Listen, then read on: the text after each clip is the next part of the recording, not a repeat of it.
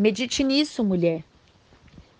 Efésios capítulo 4, versículos 26 e 27.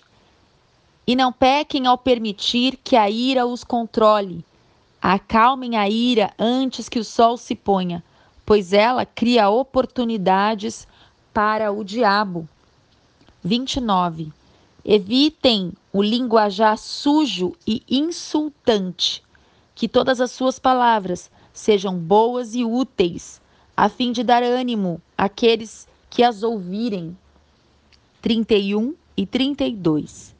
Livrem-se de toda amargura, raiva, ira, das palavras ásperas e da calúnia, e de todo tipo de maldade.